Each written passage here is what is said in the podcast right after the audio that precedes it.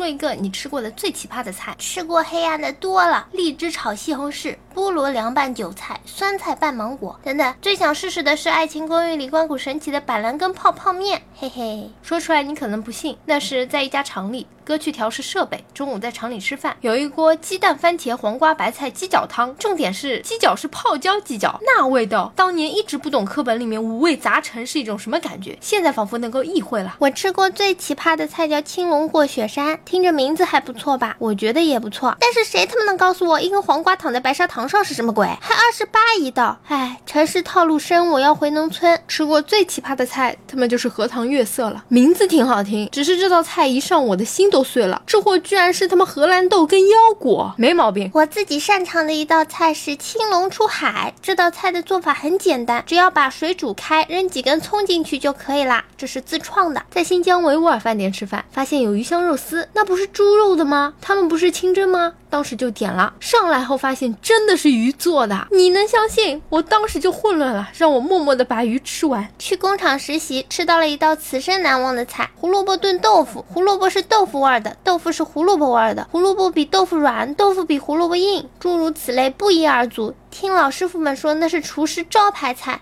我他妈都要吐啦！西红柿蛋汤就是一整个西红柿加不去壳的鸡蛋放在锅里加水，然后烧开的西红柿鸡蛋汤。感觉这道菜要被你们玩坏了。炸香蕉吃起来像大便，然后有人问啦：“你吃过屎吗？”我说：“你忘啦？那天你吃完告诉我的。”做糖拌柿子，糖没了就拿酱油泡的柿子，那味道推荐你们试试。当时我朋友不知道是咋了，非要炖个榴莲请我吃，我不吃硬逼我吃，那酸爽，请自行脑补。七成熟的红烧。烧肉馊了的饭和新鲜的米饭搅在一起做的炒饭，五成熟的豆角豆子扁豆，不是一两顿，而是一两年。现在想起来都觉得想吐。其实馒头上夹米饭，就着面条吃也是不错的。